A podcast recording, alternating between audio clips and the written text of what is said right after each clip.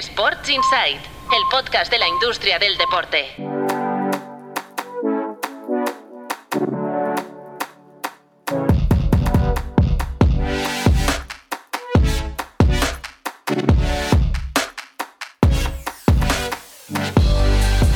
Hola, muy buenas, bienvenidos y bienvenidas a Sports Insight, un podcast de Tu Playbook producido por NSN. Un día más saludamos aquí en el estudio de NSN en Barcelona al director fundador de Tu Playbook, Marmen Chen. Hola, ¿qué tal? Muy buenas. ¿Qué tal? ¿Cómo estamos? Y al periodista del periódico, Marcos López. Hola, Marcos, muy buenas. ¿Qué tal? Muy buenas, ¿cómo estamos? Hace unos días, en el último capítulo de Sports Insight, estabas en el Bernabéu. En el Bernabéu, ¿eh? justo antes del Bien. clásico Sí, de. Copa. Bien, sí. Bien, Marcos, bien. Sí, sí, en el Bernabéu, en el Bernabéu. 0-1 ganó el Barça, como ya sabéis bien.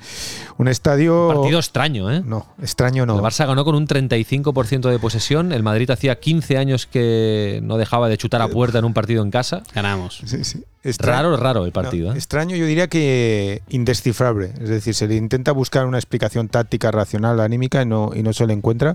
Por cierto, era la primera vez, ya que estamos hablando de industria del deporte, que visitaba el nuevo Bernabéu.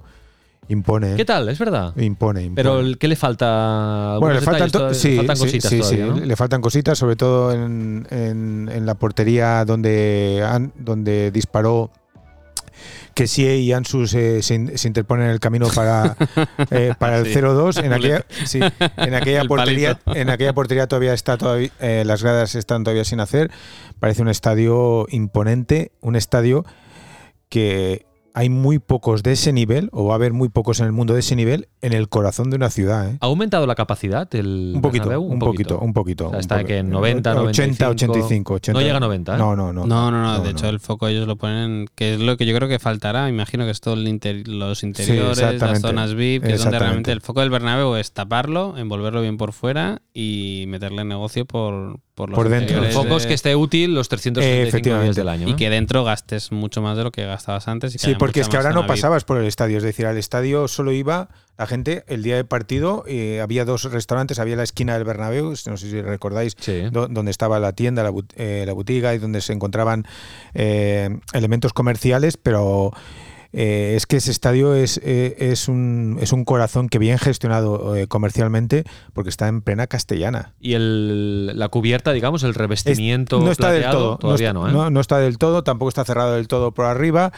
Eh, mantiene, eh, no sé lo que ocurrirá con el nuevo Camp Nou si algún día se acaba construyendo, pero aquí mantiene lo que es un poco la esencia del Bernabéu, que es un estadio muy vertical. Eh, La gente que haya estado en el Bernabéu o la gente que esté o haya tenido la posibilidad de disfrutar tanto de la grada del Bernabéu o la del Camp Nou, saben que el Camp Nou es un más abierto, mm, no tienes la sensación de estar encima del césped como si tienes en el Bernabéu y eso se mantiene eh, con la sonoridad que te va a dar todo mucho más cerrado, con el estadio cerrado, con unas pantallas gigantes que van a rodear y luego la obra arquitectónica que esconde, que para mí que no se ve, evidentemente, porque está en el césped, es la tercera vez que cambian el césped y este parece que sí ha arraigado, que es cómo ese estadio se convierte en una pista de baloncesto, en una pista de tenis, eh, en una posibilidad un de hacer escenario conciertos, para eh, conciertos. Eso es impresionante, eso es Bueno, impresionante. el otro día leía un informe que, claro, eh, en Barcelona eh, se, se hacen muchos conciertos, las giras mundiales pasan por Barcelona porque el Estadio Olímpico está disponible siempre. Efectivamente. Y en cambio, claro, el año que viene hay dos factores que pueden alterar esta, este hecho, ¿no? Uno es que el Barça jugará en Montjuic y por lo tanto el Estadio Olímpico no estará tan disponible. Y el otro es que el Bernabéu estará mucho más adecuado para albergar grandes conciertos, aunque el Real Madrid esté jugando a fútbol, porque lo han montado de manera Ah, ese- que, es- que el cambio pueda ser muy, rápido, ¿no? eso, muy operativo. eso cuando, cuando se vea por vez primera, cuando veamos un concierto, eh, la obra de ingeniería que hay ahí es, es algo increíble porque además tienes todas las condiciones. Primero, una capacidad de 70, 80 mil personas en pleno centro de la ciudad, con la movilidad que eso te garantiza. El metro te sale en la puerta, no es como, por ejemplo, el metro de Montjuic, que no, bueno, no hay metro. No hay metro. No hay metro. El metro está eh, en- Lejos. lejos, bastante lejos, y tienes que subir la montaña caminando o, o ahora a través de los coches o las motos que, según parece, van a permitir el Barça a partir de la próxima temporada. Pero creo que ese, ese cambio va a ser muy importante porque de repente Madrid va a tener un, un aforo, un templo con capacidad para reunir 70.000 personas en pleno centro de la ciudad. Bueno, y tenemos dos clásicos a la vista en el Camp Nou, Eso los es. dos, el de Copa, bueno, primero el de Liga el 19 de marzo y luego el de Copa el, el 5 de abril. Y atención, el, el clásico del 19 de marzo, el Barça va a lucir Motomami, el, el logo del último disco de Rosalía, en la camiseta. Ya sabéis que esto forma parte del acuerdo con Spotify, dos veces al año, y las dos veces serán en partidos contra el Real Madrid. Pasó en el Bernabéu con, con Drake y ahora pasará en el Camp Nou con eh, Motomami y Rosalía. Que digo yo que si Spotify quiere promocionar a artistas, quizá podría elegir artistas de, de otro nivel, ¿no? Porque Rosalía y Drake tampoco es que necesiten mucha promoción. ¿no? Bueno, pues es lo que te da la campaña de publicidad gratis. Si pones a un artista, digamos, de menos caché, el ruido mediático que te Mm. está generando esto, ya, ya han salido propuestas de camiseta promocionando, o sea, yo creo que el hype y el ruido que querían conseguir o haces combinaciones de este estilo, no te... No, hombre, aquí, aquí el combo perfecto sería que el Barça invitara a Rosalía al, al palco, que Rosalía también estuviera presente. Veremos. No, no, Veremos. no, no, Hombre, yo- no, creo que tiene es- concierto, ¿eh? Ella Ah. creo que tiene concierto Ah, el pues día es una anterior en, en México. Pues creo, es una ¿eh? pena. Me parece. Pero yo creo que consiguen el objetivo y, y para mí es de las cosas más divertidas el... Hombre, el Rosalía acuerdo. supongo que hará algún posteo, le dará difusión a esto, claro. Sí, no, y si tú miras el Instagram del Barça, cada dos por tres, el Barça lo está haciendo muy bien. O sea, cada dos por tres hay posts de visitas de artistas. Que claro, miras sus, sus seguidores, pues ya hay muchos que, que ni idea de quiénes son, literal.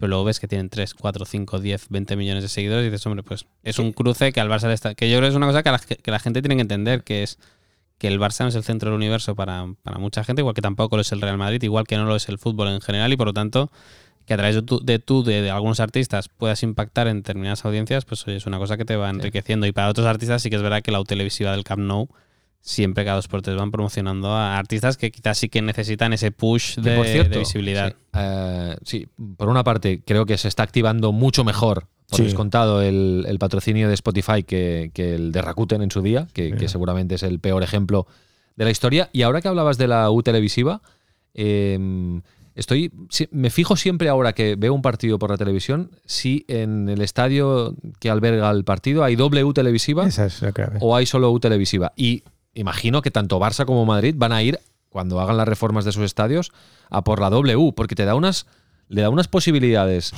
la, Espectacular. a la- a la antiguamente llamada publicidad estática. De momento es el City. ya no es estática, ahora es dinámica. Yo creo que es el City único, el único, ¿no? Sí, Que En Italia hay muchos equipos, en Alemania. Mm. Pero yo creo que es una cosa de. Yo creo que es un tema de, de que tienes que literalmente bajar el. el césped. Sí. Porque al final son dos. O sea, quien haya, quien haya tenido que saltar una valla de estas sabe que, que bajitas no. Que bajitas Pero no da son. muchas posibilidades porque pasas de una valla publicitaria a una pantalla. Sí, pero eso lo puedes hacer si tú vendes únicamente, si tú vendes software. Si al final eres, en el caso de España, ¿eh? al final la mayoría de clubes eh, lo comercializa a través de Media Pro, una parte importante del minutaje lo tienen vendido a través de, de la liga, por lo tanto es verdad que, que si no te va a aportar un extra en cuanto a las campañas, Pero se que si lo haces- trabajar para que aportara que un si eres el City, por ejemplo, que son únicamente tus patrocinadores, ya trabajas en campañas de este estilo, por ejemplo, Barça, Madrid y Atlético quizás sí que tendrían ese, ese perfil.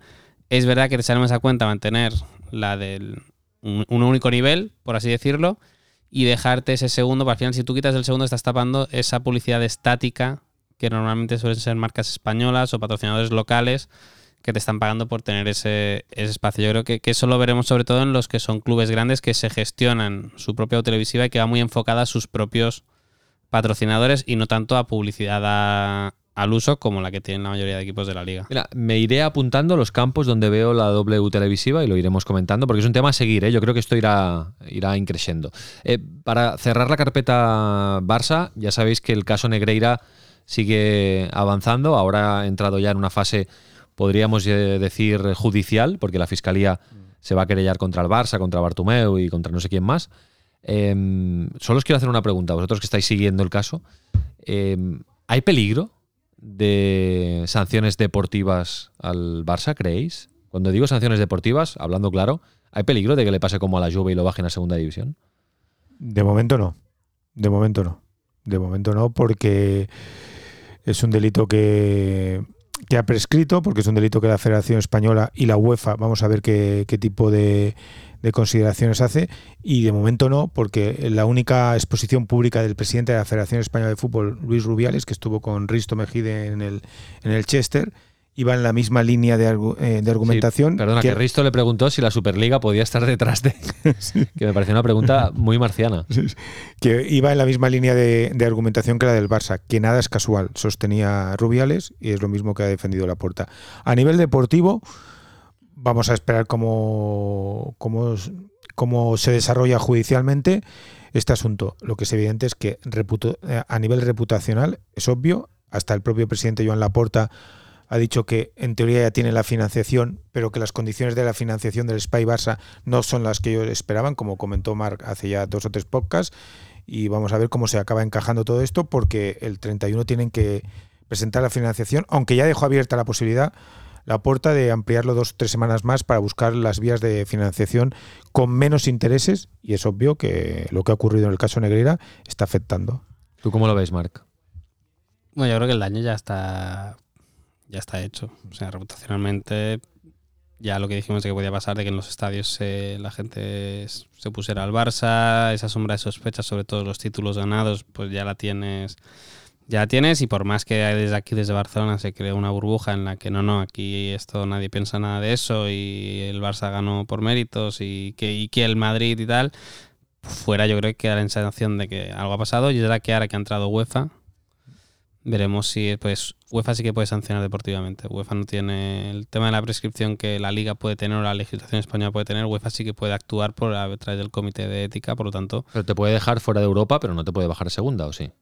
Mm, yo creo que bajas de una no si la Federación Española no, no interviene. No interviene y de momento no está no está interviniendo. Yo creo que un riesgo de descenso de administrativo me costaría verlo por el propio y ya te lo lleva al propio interés general, ¿eh? o sea, de, que ya no solo la liga, sino el propio Real Madrid, el propio país, un desde administrativo del Barça, aunque oye, la Juventus lo sufrió y, y pasó también ya que oye, que hay que, más allá de la sospecha, y de que es evidente que has actuado muy mal porque digas lo que digas, no tiene ah, sentido. Y otra evidencia, el Negreira este eh, es un jeta eh, descomunal. Sí, por eso ¿eh? digo, pero que, que, vas a tener que probarlo, ya que va a ser muy difícil que puedan probar eh, que se pagó o que, o una, una influencia, una incidencia de ese pago incidió en en tal, pero yo para mí el daño ya está hecho. Ahora habrá que ver cómo acaba todo. En el momento en que acabe, yo creo que ningún patrocinador se va a mover hasta que no se sepa cómo acaba cómo acaba la película. En caso de si hay sanciones y demás, pues evidentemente algún patrocinador pues se lo puede pensar o activar alguna cláusula que le permita liberarse en caso de, condena de, del club. Pero hay una consecuencia que ya estamos viendo, que es el tema de la financiación, que es la ya bueno, la puerta ha dicho un mes más que tenían de prórroga. Él dice que es porque tiene otras propuestas y quieren acabar de ese final más. Para mí es una evidencia de que no lo tienen del todo del todo finiquitado. Y a mí lo que me cabrea de, todo en general es un poco la sensación de, de, que es que esto es un ataque siempre contra, contra el club, cuando aquí en este caso concreto yo creo que es una evidencia de que, oye, que sí, que evidentemente algunos lo habrán hecho o no, pero que, que tú lo has hecho y esto no es un ataque de nadie, o sea, es que te, han, te han pillado y te están pidiendo es que des explicaciones porque durante tu mandato tú también abonaste esas facturas, por lo tanto, no sé, vamos a ver cómo, cómo acaba. Os recuerdo que de lunes a jueves hay más Sports Insight. Cada mañana en este mismo feed encontraréis los titulares de la jornada en materia de negocio del deporte con la redacción de tu playbook en un minuto y medio, dos minutos. Os podéis poner al día de lunes a jueves y cada viernes pues este capítulo que os ofrecemos ya desde hace tiempo. Tenemos un correo electrónico podcast.tuplaybook.com, lo encontraréis en las notas del capítulo y nos podéis escribir para lo que queráis, sugerencias, comentarios, críticas, documentales deportivos, barra libre. En el último capítulo preguntábamos sobre la Fórmula 1. Si ha reactivado vuestro interés por la Fórmula 1, eh, un 52% han respondido que sí, un 17% que no, un 21% me interesa igual, lo mismo, y un 8,7% eh, dicen que nunca les ha interesado. ¿eh? Por lo tanto, sí que la mayoría de oyentes del podcast eh, han reactivado, han renovado su interés por esta Fórmula 1, con Fernando Alonso ahora como, como nueva estrella. Ha renacido también el piloto asturiano, asturiano con Aston Martin. Eh, Marc, hoy vamos a hablar del Paris Saint-Germain, fuera de la Champions, un poco del proyecto del Paris Saint-Germain, de la inversión de, Qatar. ¿Preguntamos por el Paris Saint-Germain? Sí, pues yo creo que tras otra eliminación antes de tiempo, más Messi que todavía tiene que renovar, más Neymar otra vez lesionado, más Mbappé enigmático, como siempre, eh, tal, yo creo que es un momento para preguntar, oye, si piensa la gente que el PSG el año que viene volverá a invertir para, para estar en el top ¿Sigue en el top 10, Marcos, con esta eliminación? No, se queda fuera del No, top no, 10, se queda fuera. Se queda, Eh, eh, aquí entrarán los ocho mejores ahora. Para entrar en, en- entre los 10 mejores de, de Europa, que un año más se ha quedado fuera. Ya, Esto, cuatro, esto más corto, ¿eh? Pero cuatro de los últimos seis años eliminado en octavos de final. No, 5-5. Cinco de los últimos seis. Sí, sí, 5. desde la temporada 2016-17, octavos, 17-18 octavos. Primero era con Emery, las dos primeras fueron con Emery, la siguiente 18-19 con Tuchel y la 21-22 con Pochettino y la 22-23 con Galtier. Eso, había quedado cuatro y esta es la Eh, quinta. exactamente. Perfecto. Eso es. Bueno, va, vamos a conectar con la redacción de Tu Playbook, con Patricia López y Javi Izquierdo para ponernos al día de lo que ha pasado esta semana en el ámbito del sports business. Adelante. Arrancamos, lo hacemos con el Granada, que asume pérdidas, las pérdidas más altas de la última década, con 2,8 millones en la temporada 21-22. El club andaluz entró en números rojos el año de su descenso y lo hizo principalmente por dos cuestiones. La primera, la caída de un 25% de sus ingresos hasta 67 millones tras no repetir presencia en Europa y la segunda, las amortizaciones pendientes tras su rally inversor en los últimos años. El Atlético de Madrid crea una macroárea de negocio y tira de talento interno para liderarla. Un nuevo movi- movimiento interno dentro del Atleti. El club colchonero ha promocionado a Andoni Moreno, hasta ahora director de desarrollo de negocio, para liderar su nueva macro área de negocio. Entre sus tareas, eh, dirigir el área comercial tras la marcha reciente de Iñigo Aznar a Legends. El precio de competir en la élite del deporte español se encarece en esta temporada.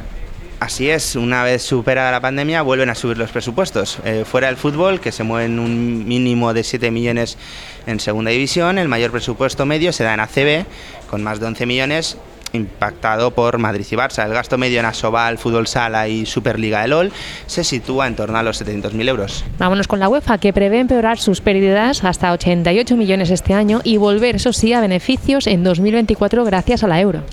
La Confederación Europea confía así en que la Eurocopa masculina de Alemania le permita recuperar la rentabilidad con una facturación de 6.686 millones y un beneficio de 145 millones.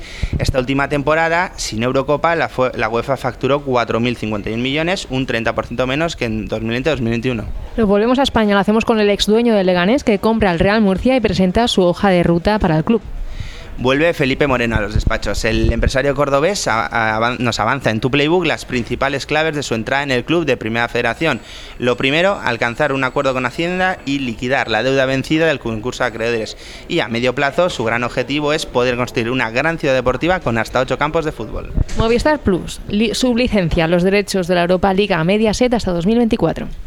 El fútbol europeo vuelve a tener televisión en abierto en España tras el acuerdo alcanzado entre ambos operadores que permitirá a Mediaset emitir seis partidos esta temporada y ya 14 más en la siguiente. Los encuentros se podrán ver en 4 y Mi Tele.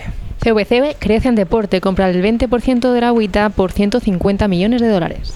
Y acabamos con una noticia de calado en la industria del tenis. El circuito profesional femenino creará junto al fondo, socio de la liga, Wita Ventures, por donde explotará su negocio comercial. La operación valora el circuito en más de 700 millones. Venga, abrimos el melón del, del Paris Saint Germain, porque tú, tú ves dudas. Eh, es un momento clave. ¿eh? No, yo, eh, yo- más que dudas es que 25-26 entra ya en vigor definitivo el nuevo control económico de UEFA, pero hay una aplicación progresiva que ya te obliga a ir reduciendo las aportaciones de o el peso del gasto en plantilla deportiva. Creo que el año que viene es al 70 y, no al 80 y pico por ciento, por lo tanto ya estás obligado a casi a no tener pérdidas, pues ya te obliga a rebajar un poco el peso de salarios y amortizaciones sobre el ingreso total. UEFA ya puede eh, investigar mejor eh, los patrocinios vinculados, por lo tanto ya puede entrar más a fondo a revisar el valor real de mercado de los patrocinios de, de Qatar con el, con el PSG. Ha pasado el Mundial de, de Qatar, por lo tanto, todo aquí- y bueno, y una serie de estrellas del equipo que acaban contrato y por y el tanto, United ahí. Y el United entonces yo creo que es más ver y también cómo lo haces, porque realmente el PSG es un club que si tú le quitas la financiación extra, eh, está en un mercado, el francés, que tampoco te permite realmente optar a grandes cotas, que es un poco lo que le pasa a la, a la Juventus en, en Italia. Por lo tanto, yo quiero acabar de ver qué decisiones toman en cuanto al, al proyecto deportivo, que es verdad que si Mbappé otra vez se queda fuera, yo creo que va a intentar ya salir este verano, aquí ya me pongo la gorra de aficionado y, y poco más, ¿eh? pero es verdad que Pero ¿ves un escenario que Qatar se vaya del No, Paris yo creo que con los no. vínculos que tiene con que- que Francia no, y tal yo y se vaya a más un- United? Un, reajustar un poco el, el concepto de, de club y de proyecto que tienes que tienes realizado, pero porque ya ves la propia normativa de UEFA te va, te va a obligar a ajustarte a, a cifras razonables de, de inversión. Por lo tanto, yo creo que es más un asumir que no vas a poder competir con, con un poco más de gasolina que el resto. Aquí la clave es que se ha demostrado que este proyecto no ha funcionado en la medida en que ellos querían que funcionara, que era la conquista de la Champions. Son 11 años eh, con seis entrenadores, Ancelotti, Brand, Emery, Tuchel, Pochettino y ahora Galtier, Una final, ¿no? y una final, curiosamente, final de la pandemia, que era la final de Lisboa, la final a 8 que se disputó en, en Lisboa. Contra que el era- Bayern. con- eh, eh, contra el Bayern. Y, y el modelo de, gestión deportiva y económica del club no ha funcionado. Y ahora se encuentra ante una situación, ante una encrucijada. Por un lado, eh, Neymar, que era su bandera, su primera bandera, es el- estamos hablando de un club que tiene en términos de industria, los dos jugadores más caros de la historia del planeta, que son Neymar, 222 millones en el año 2017, el mismo año 2017 Mbappé, 180 millones de euros. O sea, tú en esos dos jugadores invirtiste 400 millones de euros, sin contar salarios, sin contar primas, sin contar premios individuales y bonos que han ido recibiendo. Messi acaba contrato, ¿qué va a hacer Messi? Va a seguir un año más eh, en Francia jugando a la Liga Francesa y jugarse toda una temporada a una doble Claro, eliminatoria. El, el bajón de motivación que debe tener Messi Claro, en estos momentos, claro. después de haber ganado el Mundial. y, y de quedar fuera de la Champions, que era el- el- la única esperanza, le queda abril, mayo, junio, eh, para decidir qué hace con su vida, si escoge la aventura de Arabia Saudí como ha hecho Cristiano Ronaldo, si se va a Miami como tenía previsto hace mucho tiempo, si vuelve al Camp Nou para darse un homenaje o qué demonios hace con su, con su carrera deportiva una vez cons- eh, conseguido y, y- obtenido el objetivo real, que era ser campeón del mundo con la, con la selección argentina. El otro aspecto económico es que eh, París, la ciudad, y París Saint Germain, el club, están peleados. Como bien sabe Marc, la construcción del estadio, la reforma del Parque de los Príncipes es un asunto capital porque si no el estadio no puede crecer, el club no puede crecer, tiene capacidad para 45 o 50 mil personas. Lo mismo que le ha pasado al Barça de Eh, Madrid. ¿no? efectivamente. Y, y no quieren y, y están peleados con el ayuntamiento. ¿Y qué hace Qatar?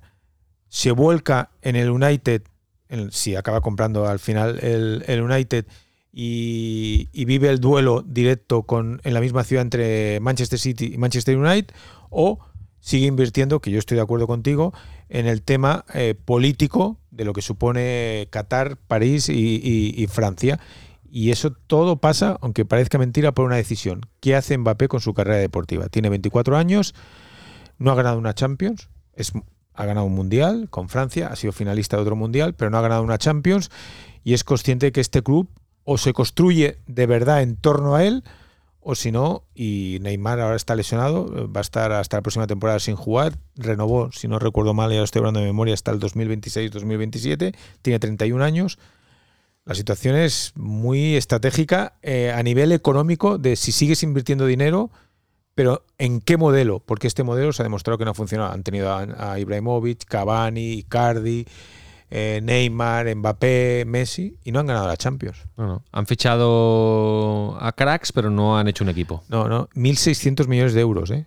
1.600 millones de euros han invertido. Parece que el equipo cada vez sea Es peor. pe- es- no, es que es peor. Es que es peor. El ejemplo que se vivió en el Allianz contra el Bayern, tú veías los suplentes que iban saliendo del Bayern, Sané, Nabri, Mané. El Bayern tiene un Sí, equipazo. sí. sí, sí. Pero al, Bueno, es al que para final, mí es el ejemplo de hacer bien las cosas. claro, pero al final estamos hablando de industria del deporte. Un club gobernado por futbolistas y un club de futbolistas con una estructura económica sólida donde, por ejemplo, el caso de Lewandowski, ¿quiere cobrar tanto dinero? No. Usted os renueva un año más o no renueva. Y acaba ganando un partido con Chopo Motín, que era el delantero descartado por el Paris Saint Germain, porque era el quinto sexto delantero del PSG. Insistiré en una cosa, que cuando se habla de que el Barça no se podía permitir dos años de travesía en el desierto y demás, el Bayern, Marcos, ¿cuántos años estuvo de travesía? Bueno, el Bayern estuvo muy mal. Sí, sí, sí. creo que y estuvo unos, unos años que, oye, que no compitió en la élite élite porque no, no le daba y tenía que acabar de, de ordenarse. Y luego ha vuelto, Ha vuelto a lo grande. ha vuelto a lo grande, igual que el Liverpool. Por lo tanto, hay ejemplos de que se puede sobrevivir y seguir siendo una gran marca comercial con dos años travesía en el desierto. Y ya al Manchester United me remito. Eh, ahora que hablabas del Liverpool, es noticia en Inglaterra porque eh, se ha sumado al, al carro del Tottenham. Sí, eh, el dueño del Liverpool el otro día hizo unas declaraciones en, en medios británicos y él hablaba directamente de que eh, deberíamos pensar de poner límites al gasto para que la liga, eh, primero, no se aleje mucho de la actual competitividad que hoy tiene, y en un claro dardo a la liga española que no se que no se convierta en una liga europea donde uno o dos clubes anualmente se disputan la competición. Ya. Yo creo que, que ya el white paper... al, mismo tiempo se alinea un poco con Tebas, ¿no? Que pide también que haya control económico. en Sí, la no, es Premier. que yo creo que Tottenham y Liverpool son los dos primeros del Big Six, que son los seis grandes clubes de la Premier League, que han alzado la voz y que han reclamado que, oye, que la propia Premier League sea autosuficiente y se empieza a poner un límite de gasto a los clubes para que, para que todo sea ordenado. También es verdad que lo dice en un momento un cier- de cierto ventajismo, porque lo dice en el momento en que sabe que Liverpool como club, que en principio siempre va a estar jugando competiciones europeas, se va a tener que ajustar a la nueva norma de UEFA que te obligará a que un 70% del gasto como máximo lo puedas dedicar a plantilla deportiva. Y, bueno, pero es, es- es sano, ¿eh? Para mí es sano que después de tanto tiempo defendiendo desde aquí de España mucha gente la desregulación de la Premier League, que allá, allí, sean los propios grandes de la Premier League los que empiecen a admitir que o se pone un poco de control a esto o la competición va a ser una competición de, millonarios perdiendo dinero cada año. Bueno, pues eh, hay mar de fondo en la Premier League alrededor de la, de la regulación y del control económico. Oye, Marc, me ha gustado mucho, para cambiar de tema, el reportaje que habéis hecho, eh, habéis publicado hoy, si no me equivoco, en tu playbook, sobre deportistas que invierten en deporte. ¿No? Y ponéis el ejemplo, no sé, de. Yo, por ejemplo, desconocía el, el caso de Lewis Hamilton, ¿no? que ha invertido en, Es que a- en la Extreme, en la. ¿no? Está consiguiendo en la Extreme las E1 series que son las, las de yates, no, las de lanchas que son de Extreme Rafa- eh, son Rafa carreras de coches eléctricos, rides. La Extreme es, es como Dakar. Pero coches decirlo, eléctricos. co- Pero coches eléctricos y las E1 series son de, de lanchas eléctricas, que ahí está Rafa Nadal. Ha invertido Rafa Nadal ahí. Ahí Agak hay que admitirle, también tiene Cal Cox, que no es un deportista, pero Cal Cox tiene su propio, su propio vivo, que es un DJ, un DJ de música, o sea, Agag, que es el yerno de José María. Agak es Aznar. el lleno de Alejandro, Aznar, ¿no? que es sí, Alejandro Agak. Hombre. Entonces montó la Fórmula E, Mm. vendió, bien. Y ahora está con las dos competiciones que les está dando un enfoque orientado a la sostenibilidad y, y demás, pero que, que va enganchando a jugadores. Y es verdad que cada vez son más atle- atletas los que tienen sus propios, sus propios equipos en este tipo de competiciones. Luego en la pickleball, que es, es un poco como el pádel. Es un pádel sin paredes. Es un pádel sin paredes, sí. Es más badminton que pádel. Pero ahí, sí. por ejemplo, pues Kevin, Está pegando fuerte en Estados Kevin Unidos. Love, Sí. Naomi Osaka, Tom Brady, Damon Green son jugadores o deportistas que han invertido en algunas de las franquicias que van a estar en la competición de, de pickleball. Eh, Overtime, que allí invirtió Pau Gasol. Y lo- Overtime es una liga Over- Overtime es de jóvenes jugadores de una baloncesto. competencia a la NCAA de las ligas universitarias. A la Liga Universitaria de toda la vida, ¿no? Y realmente Overtime está consiguiendo que aquí en España hay cierta preocupación en el baloncesto, porque hay mucho jugador joven de baloncesto Se lo llevan. que se está marchando allí porque, oye, porque les pagan bien, eh, como concepto visual pues es bastante es bastante chulo y a mí es verdad que el que más me gusta de todos es Federer, pero por, bueno, pues, pues por cómo ha cerrado él mismo el círculo con la Labor Cup y reconocido oficialmente por, por la ATP y... y Tiene un producto consolidado, sí, sí. Sí, pues luego ya el Piqué, pues bueno, se metió con Cosmos en la Davis, pero ya era un poco, te salías un poco de lo que era tu, tu proyecto. En cambio, a mí Federer con la Labor Cup es como cerrar muy bien, cerrar muy bien el círculo. Sí, y ahora que se ha retirado, vamos a ver cuál es su papel, ¿no? En- a la hora de, de la competición. influir en que le blinden bien las fechas del calendario. no, pero es verdad que, que la Liber Cup tenía un componente visual muy chulo porque era ver a Federer y a Nadal juntos, ver un poco cómo mantienes esa rivalidades siempre acabarán surgiendo y, yo creo que todo este, este mundo de las docuseries está incentivando también el que esas rivalidades Igual se pone de eh, entrenador, surjan ¿no? y. Entrenador del equipo europeo. Sí, ahora yo creo que, que estará en el show porque va a ser parte importante para las teles. Claro. Bueno, eh, hablando de tenis, eh, noticia también que hemos leído en tu playbook, eh, CVC, el, el Mm. famoso Mm. fondo de inversión, invierte en la agüita en el, en el torneo femenino, o sea, continúa invirtiendo en deporte este fondo americano. 150 millones de dólares por el 20% de la comercializadora del circuito profesional de tenis femenino. Ya hace un año estuvo intentando remar para que WTA y ATP se fusionaran, al menos en la parte, en la ¿no? parte comercial. A mí no me extrañaría que sea un primer paso, porque en paralelo WTA y ATP ya llevan un tiempo trabajando para, para comercializar activos, alinear calendario, homogeneizar el tema de la nomenclatura de los torneos. Pero bueno, es una apuesta decidida. CVC realmente le ha pegado un rally. Empezó con el rugby. Hace, o sea, en su momento ya compró Dorna, MotoGP, la vendió, compró Fórmula 1, la vendió. Y en 2020 empezó invirtiendo en las seis naciones de rugby y demás. Luego ya vino eh, Federación Internacional de Voleibol, la Liga, Liga Francesa de, de Fútbol, ahora la Agüita. Y veremos si en, dónde está el lo- en límite los procesos de Bundesliga y demás, si alguna cosa más cae por el camino. El límite de CVC, yo creo que realmente están creándose un portfolio bastante interesante, pero yo creo que también le permite un conocimiento de la industria en general que yo creo que le permitirá dar muchas sinergias muchas sinergias y sobre todo ver claro en qué momento tiene que, Que tiene que vender, pues tú puedes ir comparando cuáles están creciendo más, menos tal, oye, pues de esta vez algo antes que, que esto se acaba. No creo que inviertan en la Liga Sobal, la Liga Ah, es española más- de, es balonmano, pero la Sobal tiene un plan, y lo habéis explicado también en, en tu playbook, que pasa por eh, casi triplicar los, los ingresos eh, de cara al año 2026. Y además hay una gran noticia que es que el balonmano va a volver a la televisión en abierto. Ha estado fin, al fin. muchos años en, en Movistar. eh, bueno, recuerdo que lo hacían en Empezó Sportmanía cuando. empezó, Sí, sí. empezó en Movistar Plus, que le pagan 700.000 euros al año Movistar. Aquello realmente fue un error grave de Asobal porque por coger el dinero. Y es verdad que en ese momento apretaba y lo necesitaban, pero es verdad que perdieron Perdías visibilidad. visual. Luego eh, hicieron un, pas- un paso intermedio que fue irse a la Liga Sports TV, donde han estado y siguen estando. Yo creo que, que acabarán renovando o, o no, pero tendría sentido que lo hicieran. Porque ya en las últimas, en la última temporada ya era, había al menos un partido en Gol TV. Mm. Ahora Gol, Gol Play le llaman Oh, al sí. canal. Y ahora, en vez de estar en Gol Play, que les obligan a jugar, creo que era el sábado por la mañana, pasan a Televisión Española, Teledeporte, que pues les permite coger una ventana el, el domingo y, y vamos a ver esa profesionalización. Es verdad que es una competición todavía muy modesta, los presupuestos están en torno al, en torno al millón de euros. Tienes al Barça, que solo tiene más presupuesto que el resto de clubes de clubes juntos. Eh, entonces, bueno, yo creo que tienen muchos pasos por dar, pero bueno, es la típica cosa que si un fondo les pusiera dinero de entrada, es la cosa que, que si la trabajas bien y no te pasas de la raya, Fíjate, fíjate en se puede revalorizar relativamente rápido si lo, que trabajas, balonmano, si lo trabajas bien. Sí, lo que pasa es que aquí hay mucha competencia. Ya, ya. Sí, Mucha pero en Alemania competencia también hay en Alemania también hay mucha Sí, competencia, pero, pero, quizá hay más tradición, ¿no? hay, hay más tradición. Está, para mí la clave es lo que dice Marc, que está más trabajado, está más cuidado el producto. Está, o sea, deportes como el balonmano necesitan exposición abierta porque los patrocinadores necesitan que se, que se, que se visibilice todo lo que aportan y todo lo que dan.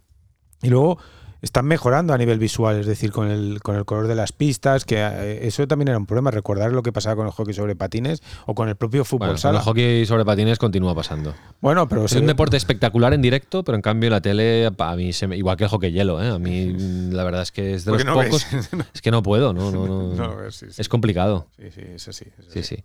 Bueno, muy bien, perfecto. Pues eh, le deseamos toda la suerte a, a la, a la Liga Sobal en esta, con, este plan estratégico que tienen, que tienen por delante. Si queréis, eh, vamos a dejar el enlace en, las notas del capítulo, el enlace de la noticia de tu Playbook, por si queréis ampliar el contenido de esta, de esta noticia. Y lo que vamos a hacer es escuchar a Pau Michans porque nos va a recomendar, como siempre, un documental. Hoy, atención, es de un deportista triunfador, pero que no es muy mediático.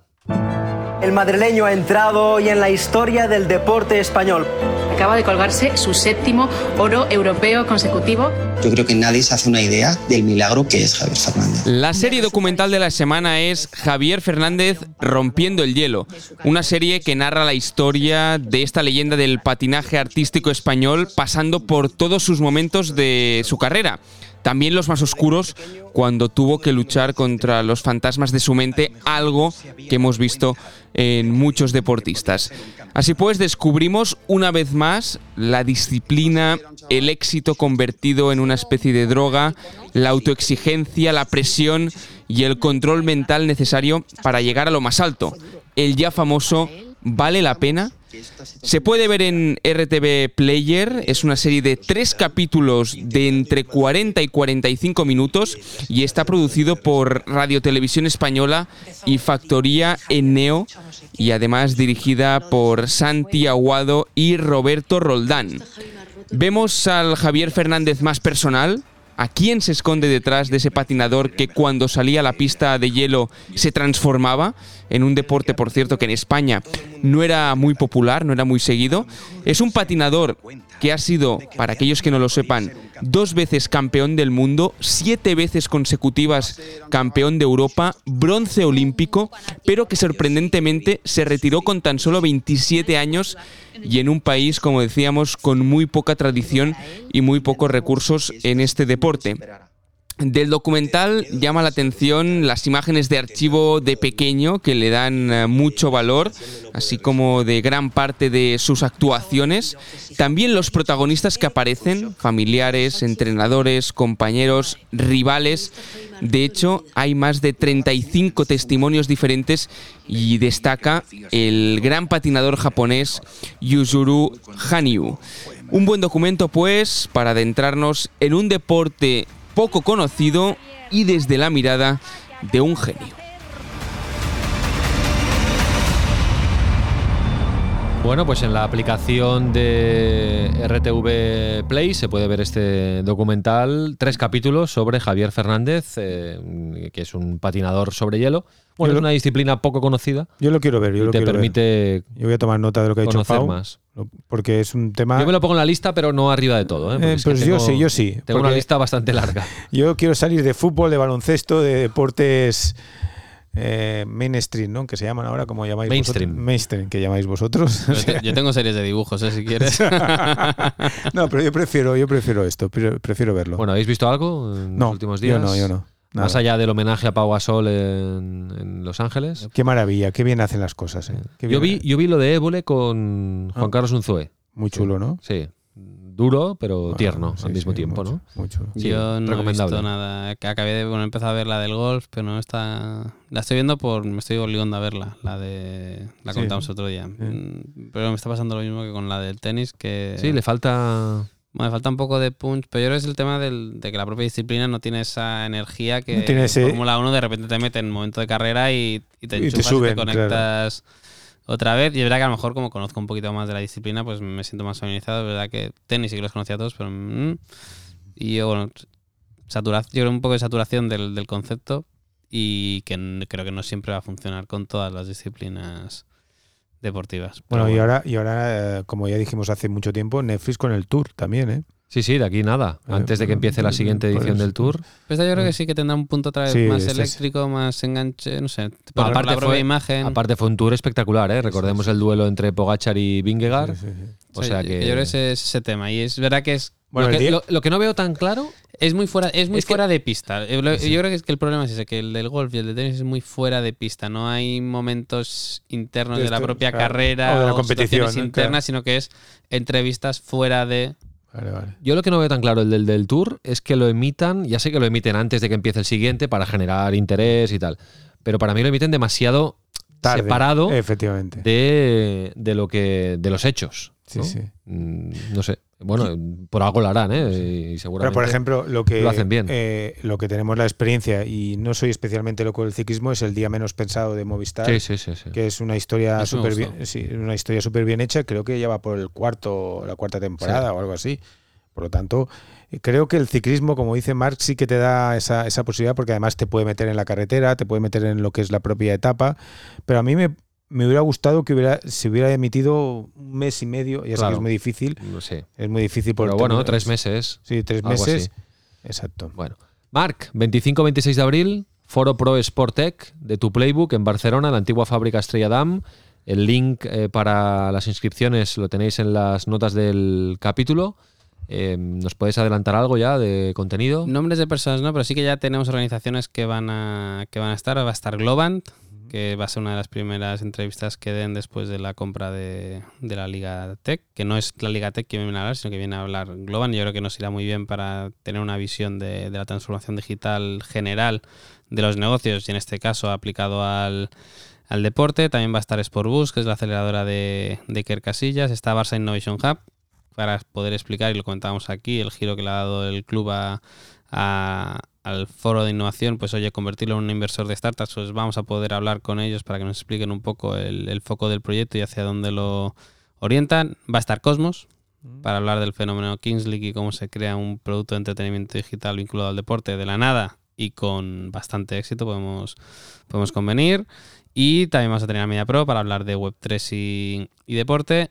Y luego tenemos, ya hemos lanzado el concurso de startups, que es el BCN Sports Hub Competition, que aquí ya cualquier startup del mundo del deporte que quiera aplicar ya tiene el link para, para hacerlo. Eh, es gratuito, solo tienes que presentar, conseguir que primero el jurado popular, que es toda la audiencia, pues te vote y te permita clasificarte entre las 12 más, más votadas y las 6 con más, con más votos sí que pasarán a la final en la propia jornada puedan presentar allí su, su proyecto y la ganadora pues tiene un premio bastante importante en cuanto a visibilidad mediática, poder pivotar su proyecto con algunas de las propiedades deportivas que estarán por allí y la verdad con muchas ganas de que Raúl y Marcos estéis allí con, Hombre, por con supuesto. nosotros. Allí estaremos. dos fichajes más. Allí estaremos sin duda. Muy bien, chicos, pues lo dejamos aquí. La semana que viene más. Más. Y recordar, de lunes a jueves, eh, más Sports Insight con los eh, principales titulares de, de las noticias del ámbito del negocio del deporte. Marc, Marcos, gracias. Hasta luego. Un abrazo. Hasta pronto. Chao.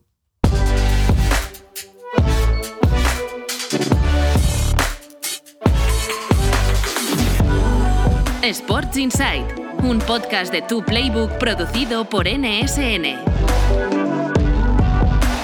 Y recuerda, tienes toda la información económica de la industria del deporte en tuplaybook.com. Únete a la plataforma de negocios para la industria del deporte. Nice orbit.